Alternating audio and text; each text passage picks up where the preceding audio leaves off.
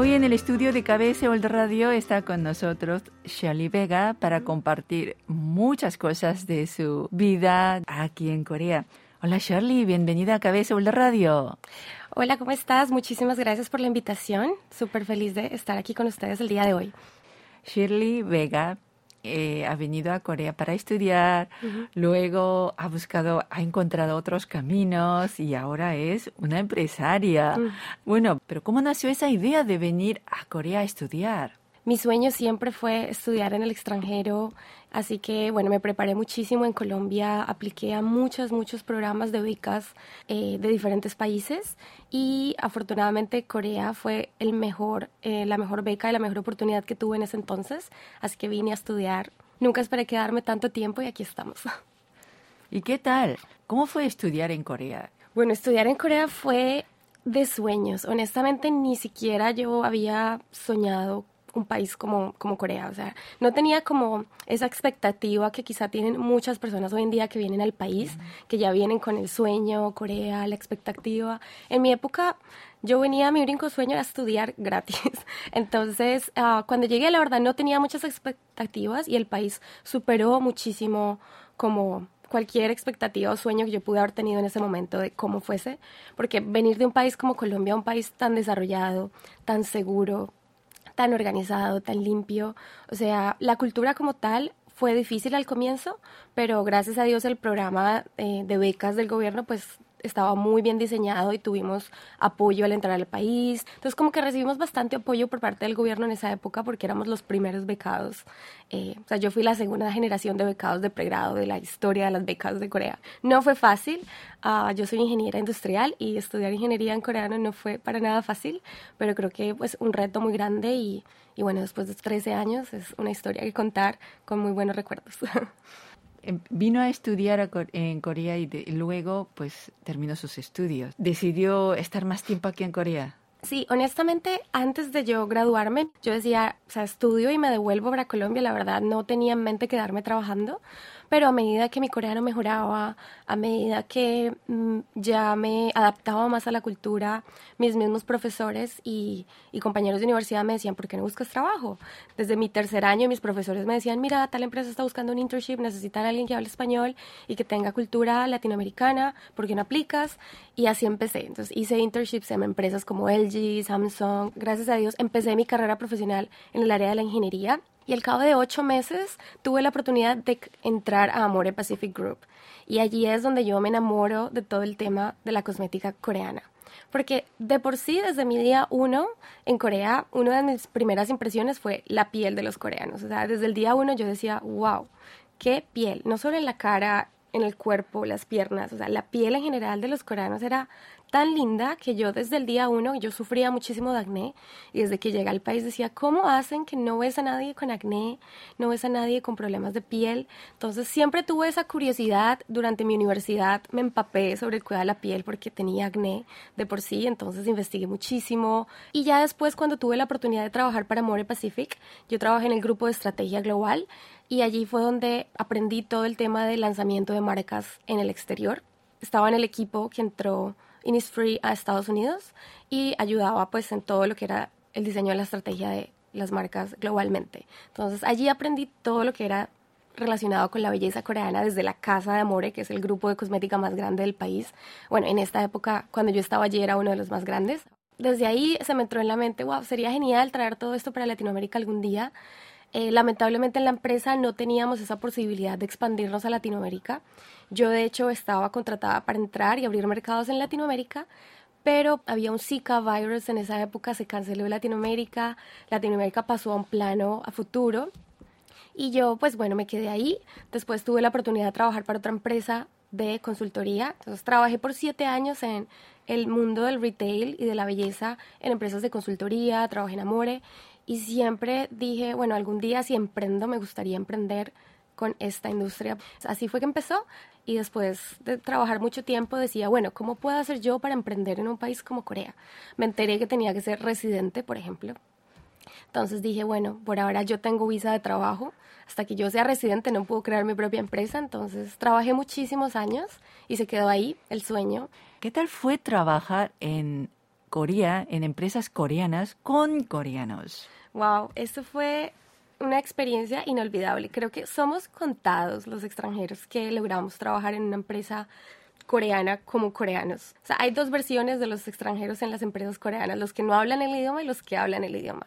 Yo hablo coreano, así que trabajaba como coreana y gracias a eso la verdad aprendí muchísimo, crecí profesionalmente muchísimo más rápido que mis compañeros, puedo decirlo.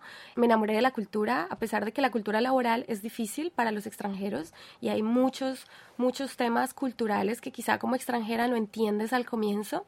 Eh, puedo decir que tuve la fortuna de tener un gran equipo, o sea, Amore Pacific era pues una empresa excelente eh, tanto para extranjeros como para coreanos.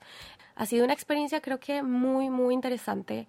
Eh, no ha sido fácil, o sea, son cantidad de extranjeros los que me dicen, ¿cómo hago para entrar a More Pacific? ¿Cómo hago para entrar a un The Up? Y yo digo, wow, yo creo que yo tuve la suerte de que estudié en Corea, hice mi universidad toda en coreano, entonces cuando apliqué a los The Up o a los conglomerados, yo aplicaba como coreana. Éramos solo dos extranjeros en el grupo de estrategia, era la única extranjera a pesar de que fue una cultura muy difícil, o sea, creo que los primeros seis meses laborales fueron, fueron como de supervivencia, de cómo tú pruebas que un extranjero puede hacer el trabajo de un coreano. O sea, es como más pasar esa prueba de, de valor y de confianza en un equipo donde todos los empleados son de las mejores universidades del mundo. Yo estaba en el equipo donde todos mis compañeros venían de Stanford, de MIT, de Cornell, y yo me graduaba de una universidad local. Entonces, eso ya de por sí es como que de entrada te dicen como, ok, tienes que dar la talla para estar en nuestro nivel. Y fue un challenge enorme. Sí fue difícil la cultura laboral, pero era algo que yo ya sabía que si venía a trabajar a Corea, no esperaba la cultura colombiana. Entonces, eso creo que ayuda muchísimo, tener esa mente de aceptación de que estás en un país completamente diferente y de que si quieres llegar a ser alguien en esa empresa o si quieres llegar a tener un rol de importancia, tienes que sacrificar tu tiempo. Obviamente, los horarios laborales eran muy extensos, pero creo que si no la hubiera dado toda, o sea, si yo no hubiese dedicado mi 100% a la empresa en ese momento, no estaría donde estoy hoy. Creo que depende de la persona a la que le preguntas. Yo digo, hay muchos extranjeros que se quejan mucho de la cultura laboral, de las diferencias culturales, de por qué les hacen hacer reportes en coreano. Eh, mi mentalidad en esa época era muy distinta. Yo decía, ok, yo estoy acá, yo me voy a ganar la confianza de mi equipo y voy a lograr de que me vean como una más. Quería ser parte del equipo y gracias a Dios, Amore fue la empresa perfecta para eso. Me dieron las herramientas, todo lo que yo necesitaba para crecer y, demostrar de que realmente sí podía ser parte de, de ellos. Creo que eso ayudó mucho a que yo me sintiera como más de las familias. Y, eso ayuda mucho profesionalmente y te da como esa fuerza para lidiar con todos esos temas culturales que quizá no son fáciles, pero estar en la industria ayudó bastante porque disfrutaba mucho mi trabajo, aprendía muchísimo y eso fue creo que mi mayor mérito estando en la empresa, que realmente llegué a tener roles de responsabilidad grandes y fue muy, muy buena experiencia laboral. ¿Cuál fue tu sueño en ese entonces? Sí, de hecho cuando yo dejé Amore, bueno, dejé porque me salió una oferta laboral mejor, en Amore yo aprendí todo lo que era eh, todo el tema de estrategia para entrar y posicionar una, posicionar una marca en el exterior. Y en la nueva empresa de consultoría hacía lo opuesto, ayudaba a empresas extranjeras a entrar al mercado coreano. Entonces, cuando me ofrecieron esa posición, me pareció muy buen complemento para mi carrera y que si el día de mañana yo me volvía country manager de alguna empresa, ya tenía las dos experiencias, tanto en el extranjero como aquí. Entonces me cambié a una empresa británica, allí también manejaba todo lo que era el área de entrada de mercados, representaba empresas de cualquier tipo de industrias, más específicas retail. Me encargaba del retail, me encargaba de energía solar, varias industrias.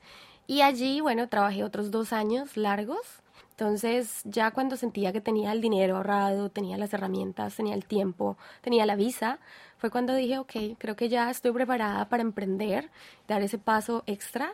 Y bueno, renuncié y me fui de viaje a Colombia como para tomar un descanso y allí fue cuando me di cuenta del el gap que había de cosmética enorme. Eh, me di cuenta de la oportunidad tan grande que había con cosméticos. O sea, fui a Colombia a visitar a mi familia, no fui con la mente de emprender en cosméticos como tal, pero allí fue cuando me di cuenta de la oportunidad tan enorme que había y fuera de eso me quedé atorada por la pandemia. Esto fue el año pasado, el 2020. Colombia cerró aeropuertos y me quedé 11 meses. Iba por un mes y me quedé por 11. Y estando allí, mi familia dijo, ¿ahora qué vas a hacer? Ya no tengo trabajo en Corea. Tienes la oportunidad de emprender en Colombia. Y dije, bueno, creo que es la oportunidad perfecta. Dios me puso en el momento, en el país perfecto. Emprendemos y creé la empresa en Colombia. Empezamos. Eh, gracias a ello ya tenía en mente la idea de emprender. Había llevado muestras de cosméticos y dije, bueno, creo que es la oportunidad perfecta.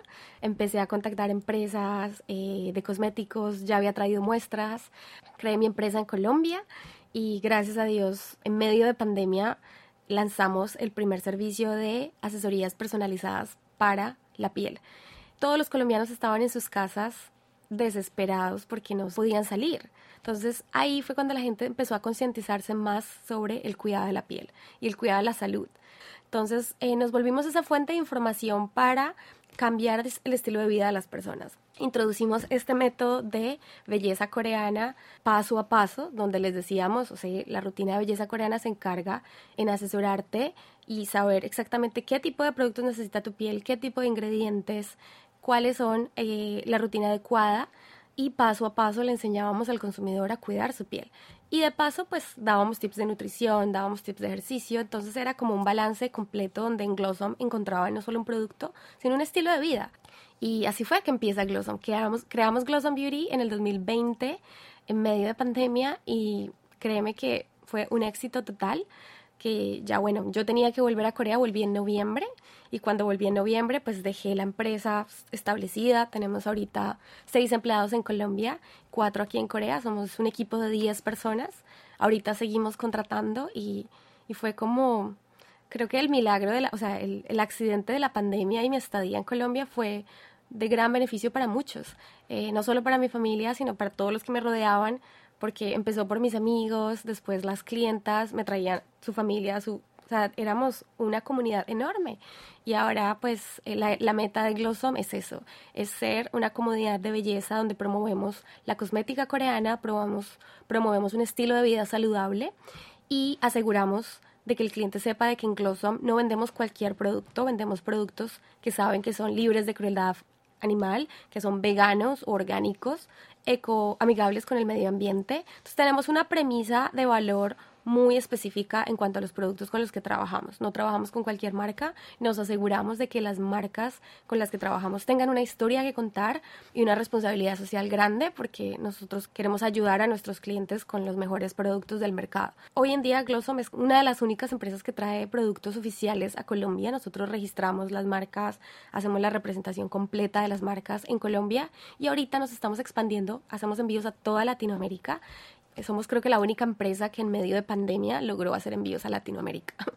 ¿Tan buenos son los cosméticos coreanos? Sí, honestamente, bueno, creo que va, no, eh, basta, sobra decir que una coreana a los 50 años no se ve de 50. Entonces yo les doy ejemplos, mis propios amigos, yo tengo amigas de 40, de 50 que parecen de mi edad y desde el día uno la impresión de la piel de los coreanos fue uno de los choques culturales más fuertes. Yo decía, ¿qué se hacen los coreanos? ¿Cuáles son estos productos que, que es verdad, es como el elixir de la juventud? No solo para Corea, sino para todo Asia. Creo que no es, no es un, ¿cómo se dice? No es un, una mentira de que los productos coreanos en Asia son los más vendidos hoy en día. Los productos coreanos hoy en día tienen una muy buena calidad. O sea, los estándares de calidad de la manufactura en Corea ha sido un plus. Eh, la investigación que, y el empeño que le ponen al desarrollo de cada producto es enorme y creo que el consumidor coreano es uno de los consumidores más exigentes.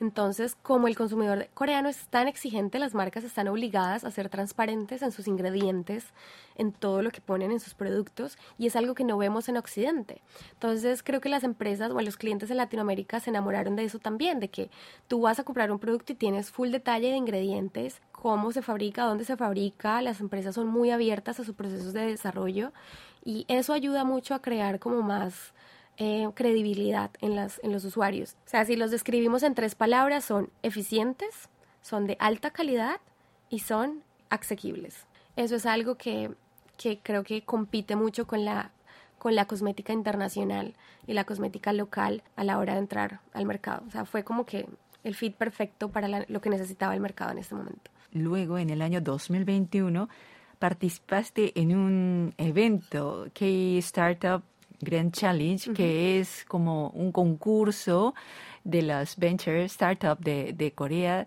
pero de las empresas que fueron fundadas por los extranjeros. Fuiste una de las ganadoras, empresas ganadoras. ¿Podrías comentarnos de esa experiencia? Claro que sí. No, para nosotros fue un honor eh, ganar y participar en el Key Startup Grand Challenge. Es creo que el sueño de todos los extranjeros emprendedores en este país. Ah, yo de hecho había aplicado con la idea de cosméticos hacía dos años. Antes de renunciar a mi empresa anterior había aplicado con la idea y no había pasado. Entonces dije, bueno, algún día cuando tenga la empresa lo voy a volver a hacer y apliqué esta vez. Pasamos, fueron más de 2.568 empresas que aplicaron. De esas eh, 2.500 empresas quedaron 60 y de estos 60 nosotros tuvimos el puesto 6. La competencia era increíblemente alta, empresas que facturaban millones y fue un honor para nosotros ser el único representante no solo de Colombia, sino de Latinoamérica entre los ganadores. El programa como tal es un programa diseñado por tres meses, o sea, eh, se aplican muchas, muchas empresas, las 60 que quedan seleccionadas entran en un programa de incubación y aceleración por el gobierno coreano. Entonces, por tres meses y medio ellos te entrenan y te dan como todas las herramientas necesarias para que tú des el siguiente paso de tu negocio o entres al mercado coreano o cumplas las metas o los objetivos que te propusiste al comienzo. Nosotros en Glossom teníamos partnerships con uh, seis marcas cuando entramos al programa. Gracias a que estuvimos en este programa, al final del programa logramos cerrar más de 50, o sea, tuvimos más de 50 reuniones con empresas de, de cosmética coreana interesadas en entrar al mercado latinoamericano. Cerramos eh, negociaciones con más de 15 empresas en todo tipo de aspectos y bueno, y queremos diseñar, estamos diseñando la primera plataforma de live commerce para Latinoamérica. Entonces, nuestra propuesta fue obviamente una plataforma donde promovemos la belleza y la cosmética coreana, pero al tiempo estamos desarrollando una aplicación mobile donde esta aplicación queremos ser como el asistente personalizado para recomendar productos a los clientes y de paso queremos implementar el live commerce que todavía no llega a Latinoamérica y queremos ser uno de los pioneros trayendo esta tecnología y este tipo de, ideas de negocio a Latinoamérica. Después de trabajar intensamente por tres meses y medio, eh, cumplimos muchos de los objetivos que nos propusimos al comienzo. Eh, fuimos una de las empresas que más facturó en esos tres meses también. Y creo que, bueno, el K-Startup tiene como sus propios eh, reglamentos de clasificación entonces, sí, creo que uno de ellos era incorporar la empresa en Corea. Entonces, Glossom ya tiene empresa en Corea, ya tenemos partners coreanos que nos van a ayudar a traer Live Commerce a Latinoamérica. Bueno, tenemos muchísimos proyectos y la idea es ser el mejor socio de las empresas coreanas que quieran entrar no solo a Colombia, sino a Latinoamérica. ¿Cuáles son sus planes futuros? Claro, bueno, ahorita, gracias a que estamos debajo de la sombrilla del gobierno coreano y del, eh, del, gobierno de, startups y SMEs acá en el, país, ah, esperamos que ahorita en el 2022 eh, lanzar todo el tema de live commerce en Latinoamérica. Eh, queremos crecer nuestras nuestro tema logístico. Estamos eh, ya empezando operaciones en México, estamos expandiéndonos en países del sureste asiático también y pues la idea es eh, expandirnos globalmente en más ubicaciones estratégicas para poder tener y entregar a nuestros clientes productos en el transcurso de 7 a 10 días máximo.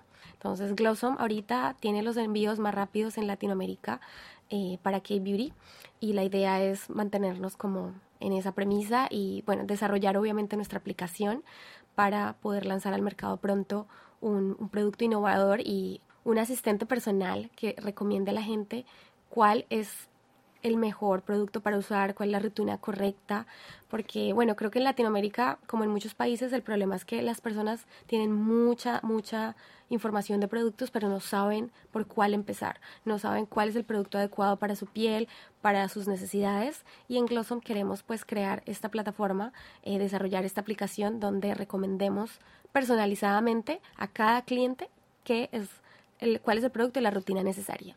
Entonces, sí, en el 2022 pues estaremos preparando toda esta aplicación y el live commerce, así que pues esperamos seguir creciendo mucho y, y bueno, yo creo que ese es uno de nuestros planes este año. Algunos tips para las personas que quieran hacer algo relacionado con Corea. Si quieres trabajar en Corea, como, como yo trabajé en empresas coreanas, eh, uno de los tips es aprender coreano. sin, sin hablar el idioma es muy difícil eh, trabajar en el país. Si tu meta es trabajar en una empresa coreana, entre más rápido aprendas coreano, más oportunidades vas a tener de crecer. Así que recomiendo muchísimo invertir tiempo en el idioma. Y para hacer negocios como tal, o sea, si quieres emprender en el país, aplicar este tipo de programas de aceleración del gobierno ayudan muchísimo porque, bueno, yo tuve la fortuna de que yo ya vivía en Corea cuando yo apliqué, apliqué con mi empresa de Colombia, pero ya vivía en el país. Yo ya hablaba coreano, ya sabía hablar con empresas, ya sabía navegar en la industria de negocios aquí. Pero las empresas que, digamos, estaban recién llegadas al programa, y no hablaban coreano, tuvieron la fortuna de que gracias a estar dentro del programa, ellos te van a poner intérpretes, te van a poner todas las personas y herramientas necesarias para que tu proyecto progrese y se desarrolle en ese transcurso de tres meses y medio. Entonces, recomiendo muchísimo que si están viendo esto desde el extranjero y tienen una idea que cruce fronteras, tienen una idea de que pueda desarrollarse en Corea y que Corea sea su mercado principal, apliquen a este programa del K-Startup.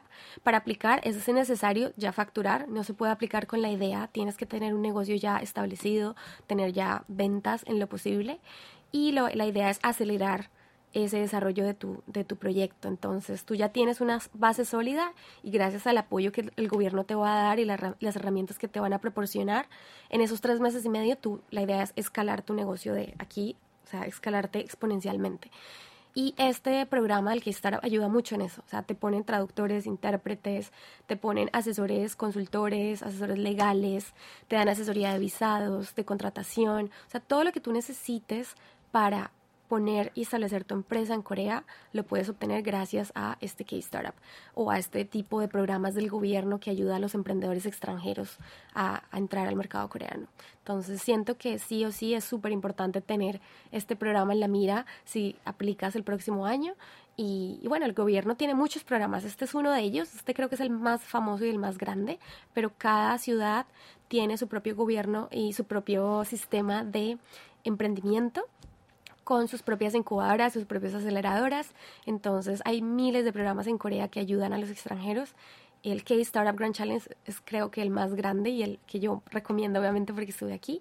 Y, bueno, muchísima suerte y yo creo que dejamos aquí en esta entrevista algunos links ah, para que ustedes puedan tener más información sobre el programa.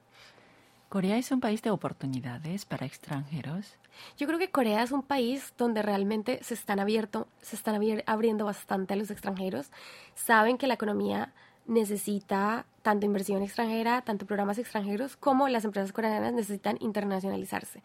Corea está en el, en el momento donde se está volviendo el hub de Asia. O sea, es el mejor país para testear tu tecnología o proyecto y después expandirlo en otros mercados como China, Japón, sureste asiático. O sea, creo que es el, país ideal, es uno de los países más amigables para empezar tu negocio en Asia y ya después expandirte desde allí.